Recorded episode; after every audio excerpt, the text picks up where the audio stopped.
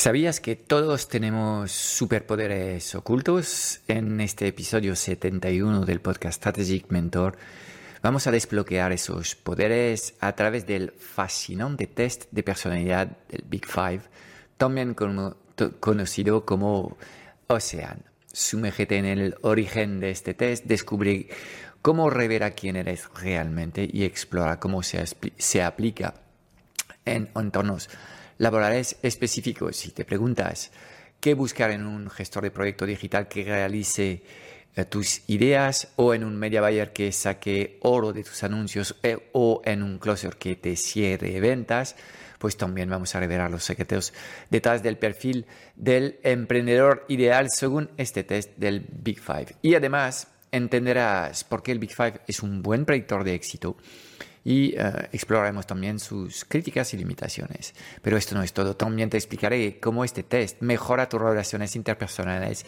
y reveremos un ejercicio desafiante para una visión clara de quién eres realmente. Así que puedes desbloquear tus superpoderes ocultos hoy mismo y descubrir tus, las fuerzas que te impulsan y también las que te limitan.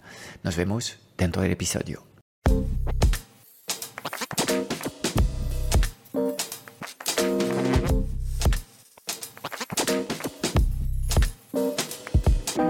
90% de las preguntas que tienes hoy como emprendedor en el mundo digital se centran alrededor de una única pregunta.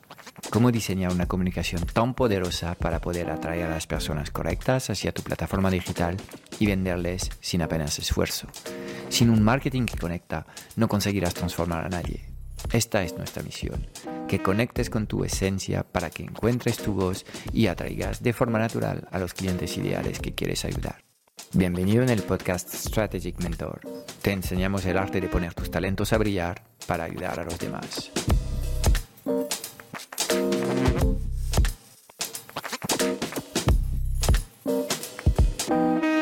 Hoy nos toca de nuevo un, viaje fantástico hacia eh, la naturaleza humana y vamos a hablar de cómo una herramienta que es el test de los Big Five, de los grandes cinco, eh, también test Ocean, eh, nos permite em, em, conocernos mejor. Desde la antigüedad, los, seres humanos hemos intentado comprender lo que nos motiva, nos desafía y nos diferencia, lo que nos limita también. Y aunque existen numerosas pruebas y teorías sobre la personalidad, este test de los Big Five es un enfoque científicamente validado que ha emergido como un modelo ampliamente aceptado en el mundo de la psicología contemporánea. El Big Five fue desarrollado a través de un método llamado el análisis factorial en la década de los 60 y dos grupos de psicólogos independientes liderados por Ernest Tupes y eh, Raymond Crystal por un lado y eh, Warren Norman, por el otro, descubrieron en las descripciones de personalidad que se podían agrupar en cinco categorías principales. Y este descubrimiento, em, eh, basado en la experiencia clínica de la psicología, fue eh, ampliamente ignorado hasta la década de los 80, cuando un tal Lewis Goldberg, un psicólogo de la Universidad de Oregon, lo llevó al primer plano en eh, este mundo de la investigación de la personalidad. El Big Five es fundamentalmente distinto a otros test de personalidad como el Myers-Briggs o el DISC en su enfoque y metodología, mientras que el test de Myers-Briggs clasifica a las personas en 16 arquetipos distintos basados en cuatro pares de eh, dicotomías, elementos que son o blanco o negro. El Big Five no pone a las personas en casillas este estereotipo estereotipadas, perdón. en cambio, considera que cada ah, rasgo es un continuo en el que las personas pueden caer en cualquier lugar del espectro, permitiendo una representación algo más matizada y fina de la personalidad humana. A la diferencia del DIS, que se centra principalmente en las tendencias conductales en el entorno laboral, el Big Five se enfoca en descubrir la personalidad genuina de una persona eh, en un sentido más, más, más amplio y engloba una variedad de contextos desde las relaciones hacia el tipo de energía o las preferencias personales. Así que este Big Five para mí Es mucho más que un test de personalidad, es mucho más que un test de o un predictor laboral, sino que realmente es una herramienta fundamental para conocerse mejor. Y eh, estas cinco dimensiones eh, principales, que son la apertura a la experiencia, la responsabilidad, la extraversión, la amabilidad y la estabilidad emocional, pues nos puede dar una comprensión más profunda de quiénes somos, de eh, por qué los demás son distintos y actúan de forma distinta y así eh, entendiendo mejor nuestras fuerzas y debilidades y entendiendo mejor que los demás no tienen por qué comportarse como nosotros lo hacemos porque hay diversidad de, de personalidad en el mundo pues en este caso nos haremos algo más sabio y es probable que al final estemos capaces de sentirnos mejor con nosotros mismos, juzgarnos menos, eh, ser algo más consciente también de las cosas buenas que llevamos dentro y ser capaz de reconocerlas en los demás. Entonces, vamos a entrar primero en lo que es la presentación de, las, de los cinco grandes rasgos que mide este test. Eh, y la primera es la apertura a la experiencia y es una mezcla entre creatividad por un lado y eh, el interés por las cosas intelectuales.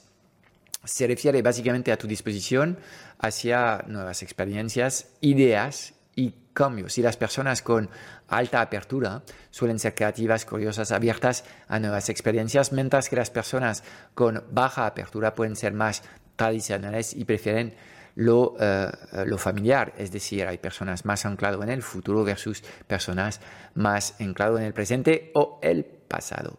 Segundo aspecto es eh, la responsabilidad eh, y este rasgo está relacionado directamente con el grado de organización, persistencia, motivación, planificación en la consecución de metas.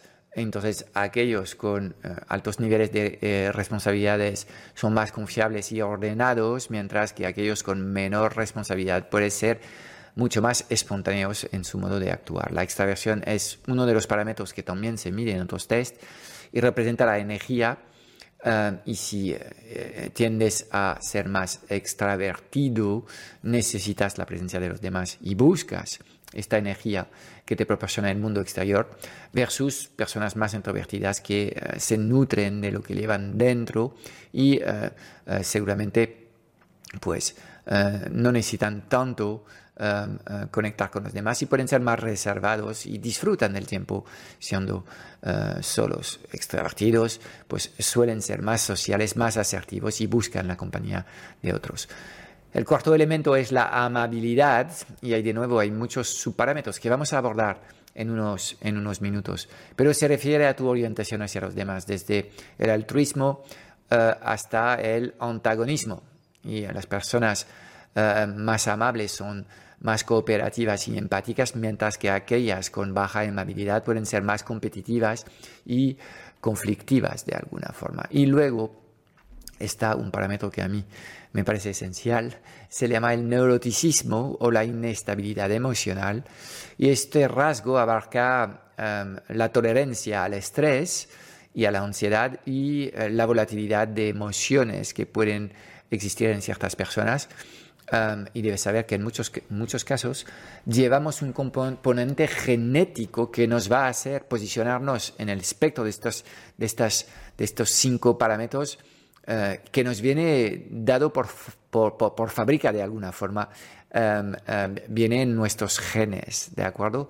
Entonces, de nuevo, tenemos personas más inestables a nivel emocional y otras mucho más eh, consistentes eh, y resistentes a emociones negativas. Si, si, te parece, vamos a entrar un poco más en el, en el detalle de lo que hay detrás de em, em, estas cinco categorías.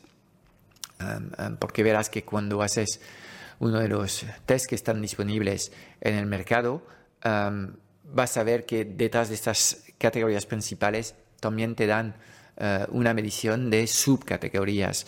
Por ejemplo, cuando hablamos de apertura a la experiencia, ahí detrás medimos la fantasía, la disposición para imaginar cosas eh, nuevas, la estética, la apreciación de lo bello y del arte, el sentimiento, la apertura a emociones propias, propias y ajenas, las acciones, la disposición para probar actividades nuevas, las ideas, la curiosidad, el interés en los conceptos y las ideas y los valores, la disposición a reevaluar los valores propios y sociales.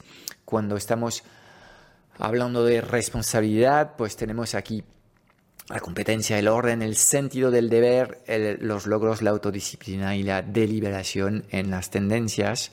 Eh, y todo esto nos permite, a través de esta, de esta, de esta, de esta, de esta categoría, eh, tener un predictor muy eh, bueno de lo que es el éxito académico o el éxito en el trabajo, porque obviamente estas competencias son súper importantes de cara a conseguir metas a más largo plazo.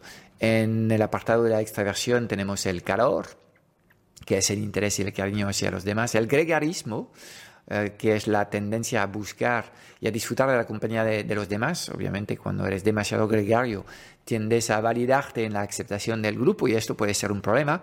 Y ahí entramos en lo que son los matices del análisis de este test, porque cada uno de estos parámetros eh, tan solo te va a dar una señal em, y esta señal no es ni buena ni mala, de por sí. Eh, primero, es el conjunto de todos estos elementos que nos da una tendencia, que nos marca una tendencia, pero de nuevo, por, por la ley del equilibrio en la vida, cualquier cosa es positivo, positiva y, negativa. Por ejemplo, pensando en una persona muy asertiva, eh, en este caso es una persona que eh, consigue expresar sus necesidades sin machacar a las las necesidades de los demás, pero de alguna forma es una persona que eh, eh, tiende a eh, expresar de forma clara lo que son sus necesidades. Esto es positivo, pero de nuevo en una dinámica de grupo puede que esto esta, tendencia puede estar percibida por otras personas más gregarias como un ego un poco demasiado fuerte y algo de individualismo. Entonces, todos estos temas nos permiten entender un poco la complejidad que hay del conocimiento propio, uno, y dos, de las relaciones con los demás. Em, el nivel de actividad que necesitas. Hay personas que necesitan muchas actividades sociales, personas muy extravertidas, otras no. Eh, la tendencia a emociones positivas, según eh, cómo se miran las cosas, por defecto podemos tener una priori confiado, positivo, o una priori más bien desconfiado, eh, un poco más conservador o pesimista, según quieres llamarlo. Y la búsqueda de emociones es el deseo de, de, de, sentir, eh, sentirse en vida de vez en cuando. La amabilidad eh, lleva varios conceptos como la, la confianza, la franqueza, el altruismo, la modestia la ternura, la complacencia. Entonces, todas estas cosas obviamente son, son muy buenas, pero puedes ver que si estás muy, muy alto en amabilidad, eh, hay riesgos fantásticos eh, en esto, es probable que vas a tener una tendencia natural a sacrificarte tú, tus necesidades y tus eh, deseos frente a lo que son los deseos de otro. Es probable también que las personas más amables tiendan a complacer más a sus padres y sus parejas. y no hay ningún problema en, ser amable siempre y cuando tú no terminas sintiéndote mal porque eres demasiado amable y te niegas a ti mismo la vida que puedes tener en tu mente. Entonces, si no tienes fricciones internas, sea cual sea eh, el rasgo de personalidad que tienes, pues todo está bien, todo está perfecto. Si no, pues esta herramienta te va a permitir entender mejor los conflictos internos que tienes, esta forma que tienes de juzgarte o de juzgar a los demás, y ahí harás un trabajo eh, que es el trabajo que hacen eh, los terapeutas, lo puedes hacer tú solo, pero es mejor estar acompañado también en este trabajo por un coach, por un terapeuta, eh, por alguien que es capaz de escucharte sin juzgarte, básicamente eh, y este trabajo te permite eh, entender mejor las cosas y decidir si te quedas con estas cosas tal cual, ¿ok? O si intentas eh, reformular tu identidad, reformular tus pensamientos y transformarte en una persona distinta. Yo ya te aviso que sí creo en el cambio de las, de las personas. Obviamente cambiar no es nada fácil, no es nada común, no es nada corriente pero em, yo mismo me he transformado profundamente y he visto eh, cambios profundos en muchas personas. Y es lo bueno de acompañar a emprendedores, de alguna forma nos, nos estamos poniendo en peligro mucho más que las personas que trabajan por cuenta ajena y tendemos a vivir situaciones más duras, emociones más fuertes y esto nos permite revelarnos eh, porque muy a menudo es en la universidad que realmente descubrimos quiénes somos. A nivel de eh, el neurotismo o la inestabilidad emocional, venimos un poco la ansiedad, que es la tendencia a proyectarte demasiado en el, en el futuro, el enojo, la tendencia a, a sentirse frustrado, eh, la depresión, que es la tendencia a sentirse triste, deprimido porque vives anclado en el pasado. Podemos medir también lo que son los niveles de autoconciencia, la impulsividad, la tendencia a, acelerar a, impulsos y a reaccionar eh, eh, con inmediatez, y la vulnerabilidad, la tendencia a sentirse abrumado por, bueno, situaciones, contextos eh, o, em, em, o, personas. Todas estas facetas, de nuevo, no son ni buenas ni malas. Todos tenemos ataques de ira eh, y el que dice que no, pues es muy, muy sorprendente que, que no, no los tiene. Lo que pasa es que eh, cada uno tenemos una manifestación de estas cosas distinta.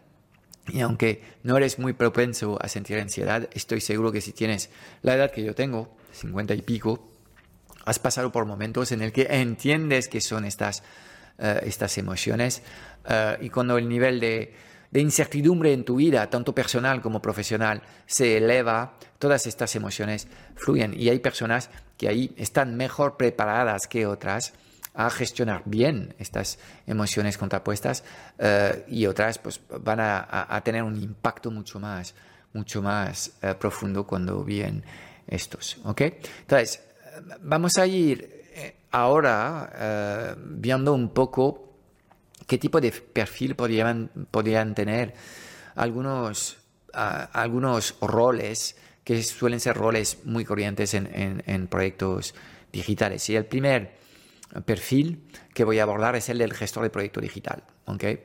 La gestión de proyecto, eh, y especialmente en el, en el mundo digital, requiere una combinación única de habilidades y rasgos de, personalidad.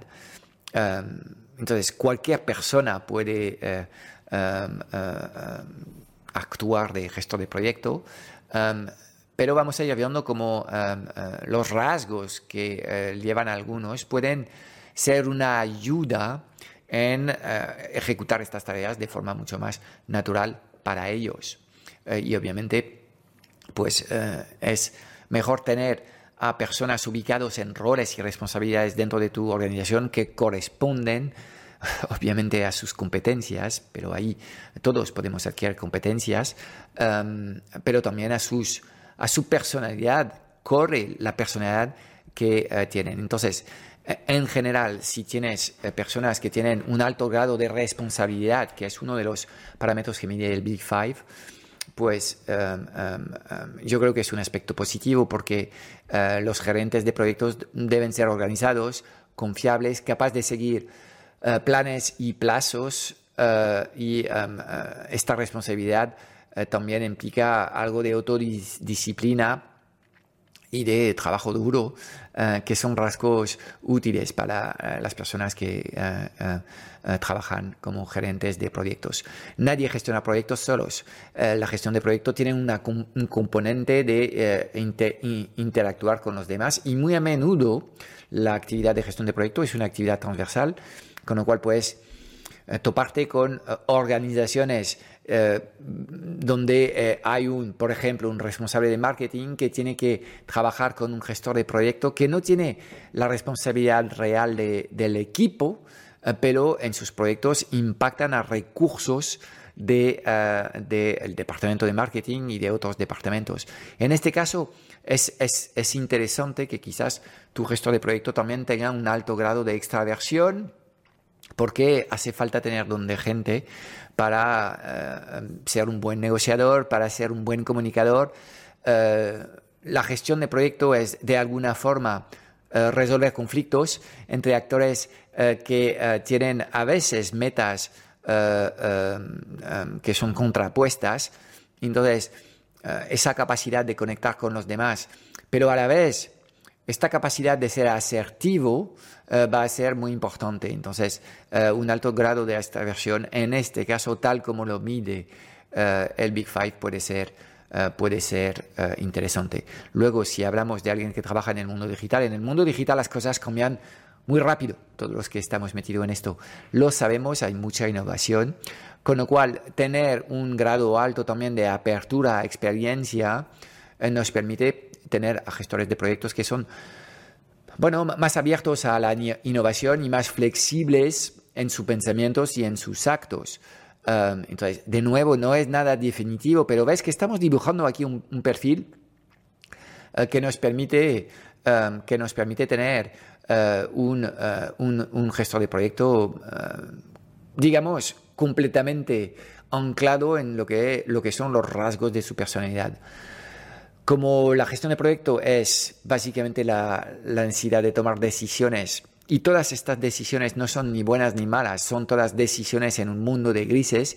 No queremos una persona demasiado amable porque una persona con altos grados de amabilidad es probable que al final pues va a tomar decisión en función de lo que es la petición de la última, persona con quien ha hablado y eh, va a tender a complacer un poco estas, estas personas. Eh, entonces, pues ves que en este caso la amabilidad la queremos más bien moderada o baja para poder eh, eh, eh, mejor decisiones. Un buen gestor de proyecto no debía temer manejarse en los conflictos porque en muchos casos tendrá que convivir, con el conflicto y el conflicto es una forma de resolver los problemas y tenemos que verlos así. El conflicto no es malo de forma intrínseca, puede llegar a situaciones malas y hasta situaciones tóxicas en una organización, pero saber resolver los conflictos eh, de forma correcta es desde luego una competencia muy útil. Y a nivel de la eh, eh, inestabilidad emocional, obviamente, por la naturaleza de, la actividad y el nivel de incertidumbre que hay, en muchos casos estos gestores de proyectos no controlan los presupuestos, no controlan, del todo la carga de trabajo de los recursos con quien trabajan, entonces es mejor tener un, neuroticismo bajo eh, que les va a permitir um, tomarse, digamos, estos, um, estos contratempos con um, la interpretación emocional correcta para no vivirlo de forma realmente personal y estar impactado por, por estos, estos cambios. ¿okay? Vamos a hacer, si te parece, un ejercicio parecido ahora pensando en un media buyer. El media buyer es aquella persona que trabaja en, plataformas de, de, publicidad, como pueden ser uh, Meta Ads, YouTube Ads o TikTok Ads. Y necesitamos de nuevo una combinación de, de habilidades, competencias uh, adquiridas con años de práctica de este trabajo, ¿okay? y también pues podemos estar ayudado por ciertos rasgos de personalidad que van a hacer que eh, esta persona de alguna forma gestione mejor el rendimiento de tus campañas publicitarias. Entonces, ahí de nuevo, eh, lo que buscamos es un nivel alto de responsabilidad eh, porque tienen que manejar presupuestos Uh, y uh, deben seguir de cerca lo que son las, las, las, métricas de rendimiento de los anuncios. Entonces, um, más que un trabajo creativo, el trabajo de media buying es un trabajo de análisis de números. Tenemos que tener atención al detalle y esto se va a encontrar en personas que tienen un alto grado de responsabilidad. Todos los que hemos trabajado con uh, um, gestores de anuncios sabemos que cuando estamos haciendo lanzamientos o acciones masivas, rápidamente se complica mucho el, eh, el volumen de campañas eh, que están en marcha de forma simultánea y por poco que trabajas en varios eh, países, pues entenderás enseguida que el orden también es uno de los parámetros muy importantes que debes tener para tener un media buyer que realmente lo, esté, lo esté haciendo bien. Um, ok, la apertura a la experiencia, pues es interesante que tenga un nivel moderado a alto, pero de nuevo, depende un poco del modelo que tienes.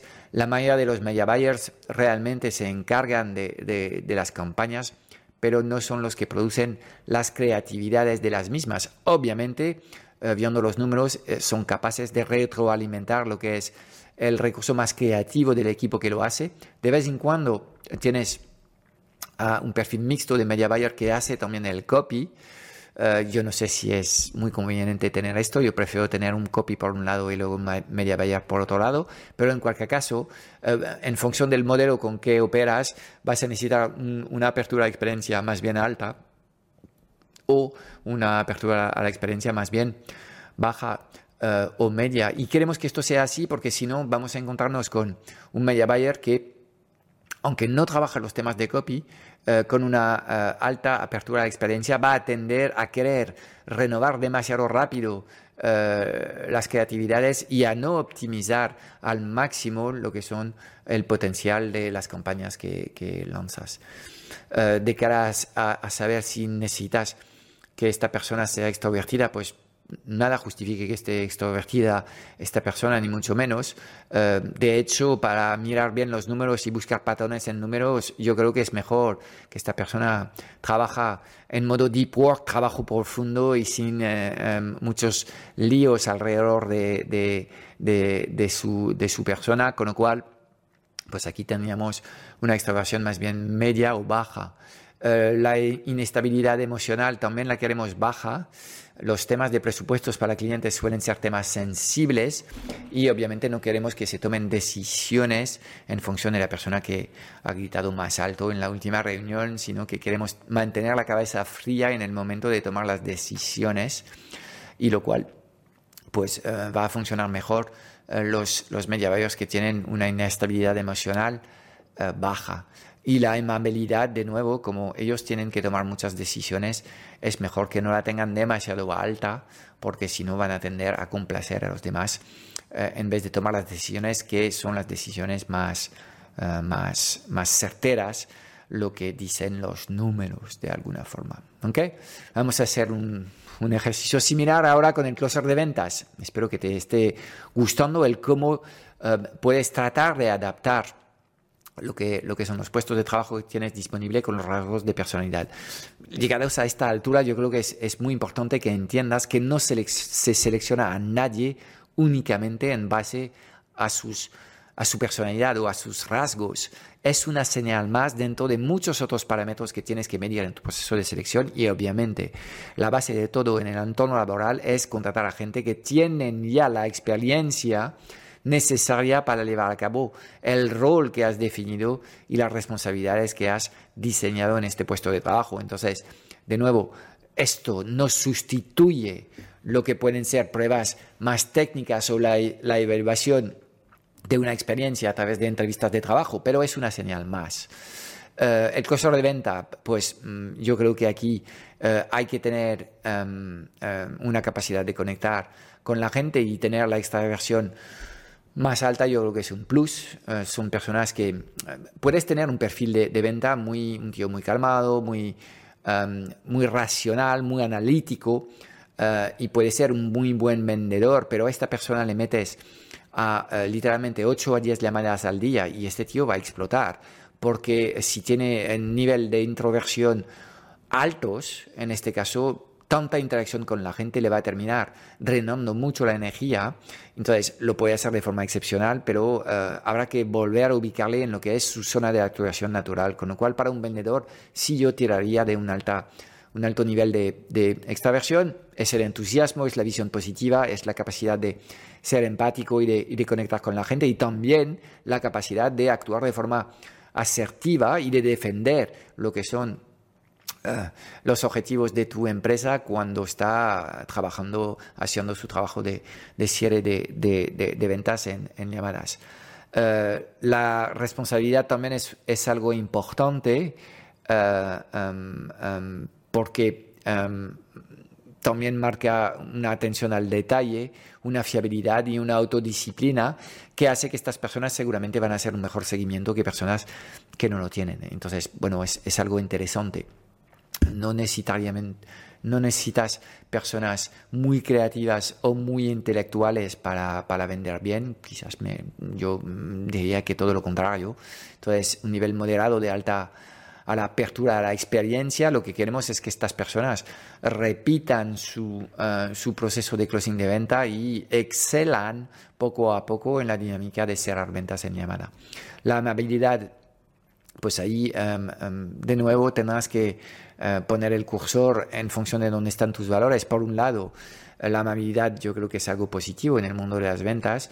Eh, la capacidad de empatía es, es, necesaria en, en, la venta, pero si tiramos demasiado hacia niveles de amabilidad es probable que al final pues van a dejar a, las personas procrastinar su decisión em, y em, pues no se van a poner serios y firmes en el momento de, realmente dar el salto en la piscina. Nadie puede aprender a nadar si no salta en la piscina. Y lo que pasa en una llamada de venta es, es, un, es un poco esto. De alguna forma el closer tiene que explicar al prospecto que el prospecto va a tener que saltar a la piscina con nosotros. Eh, em, eh, siguiendo un poco todo lo que está haciendo, pero es la única forma para ellos de resolver el problema que tienen. Entonces, bueno, hace falta amabilidad, pero eh, también tenerla algo, algo eh, moderada. Y eh, en cualquier caso, yo creo que hace falta también una buena gestión emocional. hay que ser resistente a los no y no venirse abajo. hay que a veces mantener la sonrisa cuando las personas por, circunstancias que no tienen nada que ver con lo que, lo que estás haciendo tú, pero vienen aceleradas y frustradas por otros asuntos y pueden hablarte un poco mal. Eh, entonces, eh, la incomodidad, el mantenerse firme frente a un no, seguir haciendo su trabajo, no abandonar nunca, pues todo esto eh, hace que es mejor tener una, una inestabilidad emocional moderada o baja. ¿Okay? Y si pensamos y ampliamos un poco más este tema, es, ¿existe un rasgo mejor según el Big Five para ser emprendedor? Bueno, emprender es, es claramente um, um, um, ser creativo, ¿okay? sobre todo en el mundo digital. La creatividad también se mide en la resolución de los problemas y un emprendedor básicamente tiene que eh, identificar problemas y buscar soluciones. Entonces, apertura a la experiencia, eh, es, es, es, es, interesante. La responsabilidad um, es necesaria tanto en, en, en, eh, en, el trabajo duro, en la autodisciplina, en el orden, en la planificación.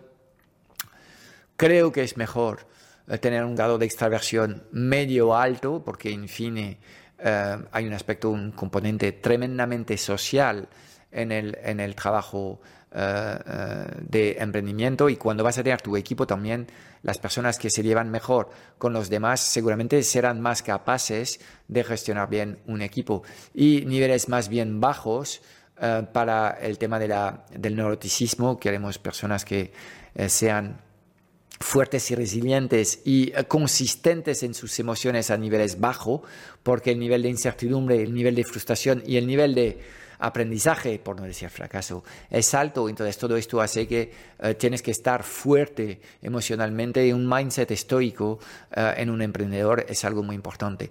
Y de nuevo, estas cosas no vienen de serie, ¿de acuerdo? Son cosas que se tienen que trabajar y se tienen que trabajar desde la manifestación de una, de una identidad, de un avatar, de, de una personalidad que es la persona en la que te quieres transformar. Y niveles también de habilidades eh, más bien bajo porque en fin vas a tener que tomar decisiones todo el rato y es mejor eh, tomar estas decisiones desde el frío y la analítica de los, eh, de los números que de hacerlo siempre desde la intuición. La intuición no digo que es una herramienta que no funciona, pero es una herramienta que tiende a distorsionarse más rápido por ejemplo, la intuición puede funcionar cuando tú te encuentras calmado, pero si te encuentras alterado y ahí buscas una respuesta dentro de ti, obviamente eh, no te va a salir lo que, lo que tú quieres. Entonces, em, es más probable analizar las cosas externas, los datos que tenemos y tomar decisiones frías desde eh, la parte, eh, el córtex prefrontal de la mente es más probable que terminas tomando mejores decisiones de esta forma. De nuevo, esto no significa que si no tienes este mix que estoy diciendo, no vas a poder triunfar como emprendedor y transformarte en el próximo Elon Musk. Um, um, yo creo que um, esto tan solo es, es, es, una señal y que obviamente, para mí el máximo valor que hay en el Big Five es que una vez que te conoces, yo lo que intento es traer, gracias a mi equipo, diversidad para completar lo que son mis grandes debilidades e intento reforzar las cosas que creo que son necesarias reforzar o las cosas que para mí son valores top, las que eh, realmente necesito estas cosas en mi equipo porque si no me va a molestar trabajar a alguien de forma aproximativa, alguien que no se responsabilidad de sus cosas, pues son cosas que en el largo plazo seguramente no van a funcionar bien conmigo. Entonces, desde este conocimiento puedo diseñar un equipo mejor eh, y, por ejemplo, si para un puesto de trabajo tengo a dos personas con capacidades, con competencias similares, pues quizás eh, lo que es el análisis de sus personalidades en función de no solamente quién es esta persona, sino en función de quién soy yo, el líder del proyecto, y el equipo que ya tengo montado, cómo somos en estos momentos, eh, pues eh, todo esto contribuye a que vaya tomando la decisión de seleccionar uno o eh, el otro. ¿ok? Entonces, ¿por qué me gusta tanto este, este modelo Big Five? Que es un test de personalidad mucho menos conocido que, um, um, um, que otros modelos de personalidad. primero, este modelo tiene la capacidad de decirte cosas desagradables. ¿eh? Cuando hago eh, el test de 16 personalidades, básicamente salgo del ejercicio súper contento porque solamente me han, me han dicho cosas positivas. Y claro, si, si, realmente estás haciendo un trabajo de autoconocimiento, tienes que ser capaz de ver las cosas em, positivas, que son tus luces, tus fuerzas, pero también tienes que ir mirando la caquita y las sombras son parte esencial de una persona. Somos todos yin y yang, somos todos luz y sombra, y eh, de las sombras nacen también cosas positivas. Entonces, el conocimiento no puede ser un conocimiento parcial de, únicamente una cosa más aceptable a nivel, a nivel social. Entonces, este test a mí eh, me, da, me da mejores sensaciones que otros test que son demasiado hippie, hippie positivo de alguna forma. Luego, eh, se ha construido de forma distinta y se ha construido desde la psicología clínica. De alguna forma es lo más científico que podemos encontrar. Desde luego este test es el test que tiene mayor aceptación en el mundo científico, sabiendo que cuando hablamos de temas de psicología, de funcionamiento del cerebro, eh, la ciencia eh, está confrontada a sus propios límites y hay muchas cosas que no somos capaces de explicar en estos momentos y estoy seguro que en, los próximos, en las próximas décadas vamos a descubrir cosas absolutamente increíbles sobre eh, la capacidad del, del cerebro que todavía apenas percibimos. Podemos creer que existen estas conexiones, pero todavía no se han demostrado porque no disponemos de la tecnología necesaria para poder demostrarlo. Creo que también Em, eh, está más que demostrado que hay una relación directa eh, con el rendimiento laboral y esto me hace eh, este test especialmente interesante en los momentos de, hacer procesos de, em, de, contratación de personal. y es el único test que realmente es un buen predictor del rendimiento posible en una organización. Vas a poder medir básicamente el cableado interno de las personas y tener una idea del volumen de trabajo que hay eh, eh, para poder, em, para poder em, em, preparar a estas personas a trabajar como tú deseas. De nuevo tendrás que aprender a leer estos porcentajes y no es nada fácil porque a veces los resultados que te dan estos tests no están normalizados al 100%, entonces te encuentras con que realmente tienes que tener muchos tests hechos y realizados para que tu ojo se acostumbre a cosas, debías tener a las personas trabajando para ti durante meses, saber las cosas que te gustan y las cosas que no, y luego asociar estas características que estás viendo en el día a día con unos porcentajes para empezar a interpretar correctamente lo que es, eh, lo que es eh, em, eh, estos test. Entonces, em, pues como ves, no es una herramienta milagrosa que de la noche a la mañana te va a dar respuestas, sino que es una herramienta que tendrás que integrar en un proceso de aprendizaje, pero que si la, utilizas durante 5 o 10 años, pues ahí sí vas a ser capaz de mejorar tu toma de decisión en el momento de, seleccionar personas. ¿ok? Luego, es una herramienta que realmente permite entender mejor los, los entresijos de una persona. y podemos ver que si mantenemos una persona en lo que serían actividades naturales para los rasgos que tiene el Big Five, es probable que el grado de satisfacción y de bienestar en, en, el ámbito laboral sea más alto. ¿okay? Entonces, em, pues es, es, una herramienta doble que te permite conocerte mejor, primer valor, entender mejor la naturaleza de los demás y entender que em, no todas las personas actúan como tú y, en fin, te ayuda también a tomar mejores decisiones en tu vida y eh, en tu negocio o en tu trabajo. Con lo cual, estas son las, eh, las, las principales ventajas que hay en, este, en, en, en, el uso de este, de, este test. Eh, ¿Cuáles son los, las críticas eh, que suelen recibir este test? Sus limitaciones de alguna forma. Uno, complejidad en la interpretación de los resultados. ¿okay? Como es multidimensional, es mucho más complejo que un análisis de una variable y básicamente dos polos, como lo hace el Meyer-Briggs. entonces, pues es, es algo más complejo de, analizar. Te he explicado justo antes que no todos los resultados están normalizados sobre 100 y a veces tendrás que eh, recrear estos temas. Depende un poco de la versión que utilizas. Eh, hay versiones de pago de este test que sí te permiten de alguna forma eh, normalizar los resultados, pero no todas las, las los, los tests te dan resultados normalizados sobre 100. Y también eh, hay menos profesionales en el mundo de los recursos humanos que trabajan con este test, con lo cual hay una menor aceptación eh, y es probable que otros tests inferiores eh, sean implementados, bueno, por costumbre y porque hay, mayor volumen de, aceptación este, este, en este gremio. faltan también algunos factores importantes, como por ejemplo eh, no se mide la espiritualidad, el sentido del humor y cosas que pueden ser importantes en el momento de, entender mejor una, persona. Se dice también que este test está culturalmente sesgado, okay, eh, que funciona mejor en, las personas de culturas occidentales, pero que no capture completamente los rasgos de personalidades eh, que son más prominentes en otras culturas. ¿Okay? Eh, y también hay, ciertas dudas sobre la estabilidad de los rasgos a lo largo del tiempo. Mi experiencia es que um, um, estos tests son bastante estables, son más estables, porque esta crítica la podemos hacer a cualquier test de personalidad. En el Myers-Briggs es muy común que eh, lo haces dos o tres veces en, un periodo de tres años y te salen casi tres arquetipos distintos.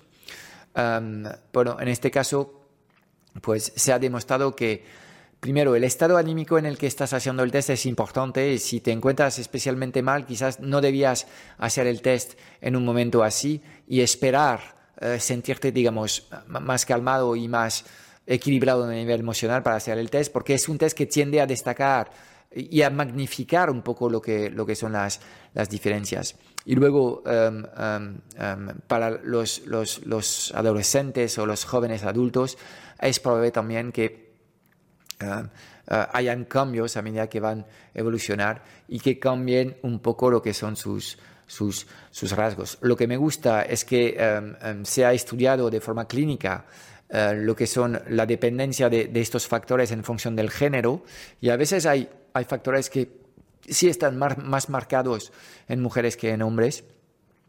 Um, Um, um, y se ha intentado también analizar el grado de, uh, de factores genéticos en, en, algunos rasgos y no todos los, los elementos tienen un mayor impacto genético, pero algunos son más genéticos que adquiridos. Y en este caso, pues uh, habrá que, que, poder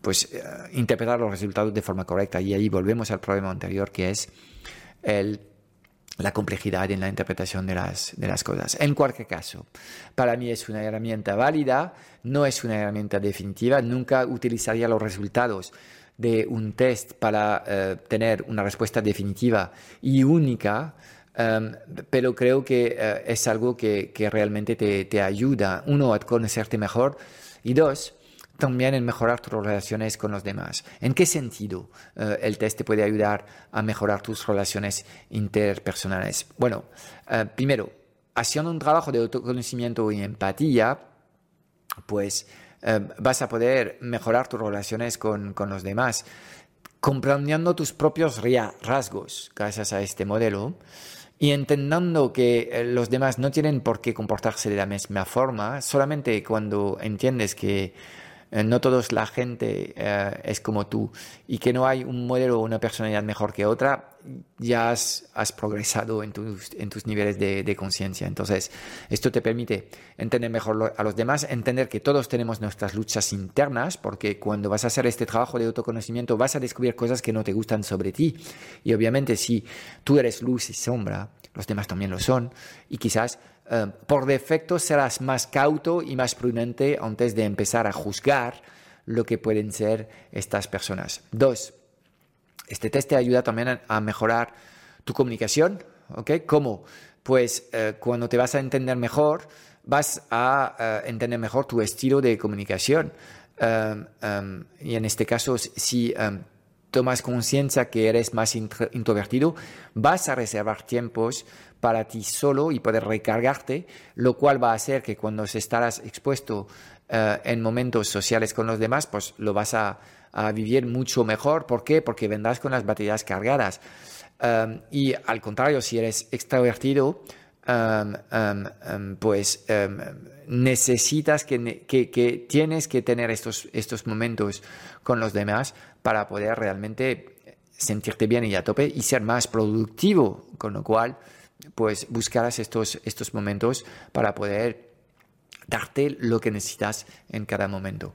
Eh, en términos de la resolución de conflicto también, yo creo que em, pues em, esto es, es, es, es, una gran ayuda eh, y puedes abordar los desacuerdos con una mentalidad un poco más consciente y más colaborativa Em, y buscando en todo momento la asertividad, es decir, hacer escuchar tus necesidades, entender las necesidades de los demás y buscando soluciones win-win en que los dos eh, estén, eh, estén, estén, estén sacando algo de alguna forma.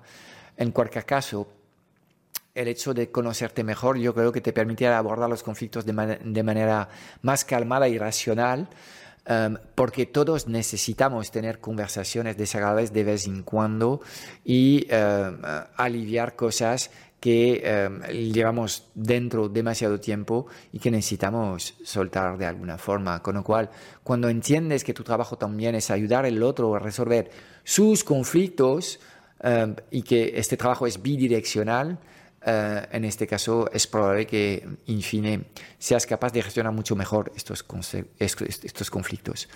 Y bueno, eh, el hecho de hacer este trabajo, de conocerte mejor y de entender que los demás no tienen que actuar como tú actúas de forma natural, te da, te eleva el nivel de apreciación hacia la diversidad de las, de las personalidades humanas eh, y ahí cada persona pues es un mundo y esto te, te permite también de alguna forma elevarte un nivel de responsabilidad propia, porque todos los que buscan eh, en cambiar los demás tienen un problema de inconsciencia propia en el que todo lo que te molesta en los demás seguramente son cosas que llevas dentro y lo que debías hacer es modificar tus pensamientos primero antes de eh, exigir que el otro cambie, porque una vez que cambies tus percepciones, a lo mejor esto ya no es un problema y puedes aceptar las personas tal y como son. Hay un concepto que me encanta, es el concepto del amor incondicional, que es el que pueden sentir um, um, los, las madres o los padres hacia sus hijos.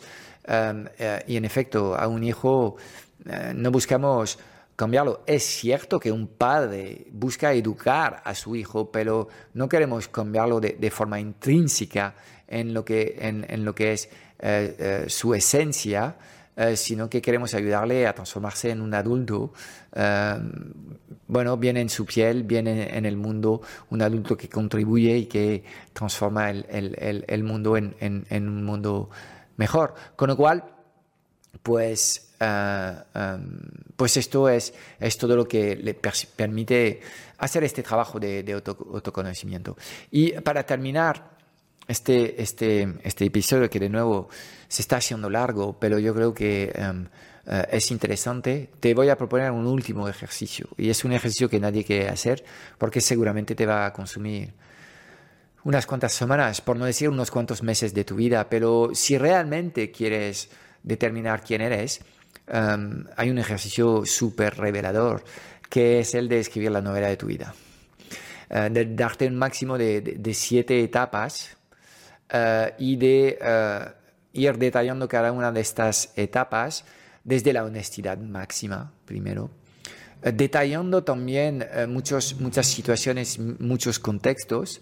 En algunos momentos, en algunas etapas, quizás las más eh, antiguas, te das cuenta que em, em, te falta información y a lo mejor esto te lleva a hablar con tus padres o hablar con personas que estaban teniendo eh, protagonismo en aquel, en aquel momento de, tu vida y que te pueden eh, dar algo de luz. Y te das cuenta que al final nos quedamos con lo que queremos de esto y es probable que eh, lo que te has quedado en estos momentos no es lo que eras en aquel entonces, sino es lo que has deseado conservar en tu memoria y esto son dos cosas distintas. Entonces, definir siete etapas máximo de toda tu vida, detallar cada una de las etapas con la, la, la, la máxima honestidad posible, pensando en, en, en cómo iba eh, en el trabajo, en tu relación esencial con tu pareja, eh, en tu relación con tus hijos, en tu relación con tus padres, en tu relación en general con los demás, en tu nivel de conexión con, con la vida, en tu capacidad a divertirte y a disfrutar de, de, la vida. Detalla realmente cada una de estas, de estas etapas y trata de visualizar tus emociones y de recordar detalles concretos entonces, todo esto te lleva a tener también conversaciones con tus familias o puede que con una ex uh, y de volver a vivir uh, estos momentos desde una luz uh, nueva. Y obviamente esto es un ejercicio de autoconocimiento profundo, duro, difícil, eh, que hace que solo la idea de escribir una novela de tu vida para muchas personas no va a tener ningún interés, pero realmente si haces este ejercicio junto con eh, descubrirte con estos, estas herramientas que permiten un mejor conocimiento, y tú puedes elegir la herramienta que quieres. A mí me da igual si quieres trabajar el, el, el, enneagrama, si quieres trabajar temas PNL, elige lo que quieres. Eh, eh, cualquier movimiento hacia adentro para conocerte mejor um, es, es, un buen paso. Uh, y el hecho de completar estos, estos trabajos de autodescubrimiento, de um, sí, de autoanálisis de alguna forma, junto con, con, esta novela, pues vas a dar un salto cuántico importante en, en, en, en, lo que es el autoconocimiento y el autoconocimiento es el paso previo a lo que es la autorrealización. Así que, pues espero que este episodio más de, de, coaching te ha parecido interesante. Espero que sacas ideas concretas uh, que puedes ir haciendo Um, uh, y obviamente uh, en el club tenemos um, um, uh, una hoja de trabajo específica en la que te compartimos las, los test que recomendamos y algo más sobre cómo utilizar estos test tanto desde la perspectiva del, del, conocimiento propio como desde la perspectiva de, de, más bien construir un equipo A mucho más alineado con lo que es tu esencia y tus valores. Nada más. Chao, chao. Es todo para hoy. Espero haberte dado claridad en un mundo digital cada vez más confuso y agitado sobre los qué y los porqués. Si buscas los cómo, porque quieres que te ayudemos a acelerar la facturación de tu negocio o a escalar tus resultados con tu equipo A, echaré un vistazo a nuestro Club Strategic Mentor en www.clubstrategicmentor.com. Y déjame darte tres razones de peso para apuntarte. Cada semana en el club vas a recibir una píldora estratégica de implementación rápida para ayudarte a clarificar tu visión, gestionar mejor tu energía, tu equipo y tus operaciones. También tendrás acceso a una sesión de coaching grupal a la semana para volver a, a recargar tus baterías y a enfocarte en lo importante y tendrás acceso a un foro de conversaciones de mucho valor generado por la mejor comunidad de mentores en habla hispana.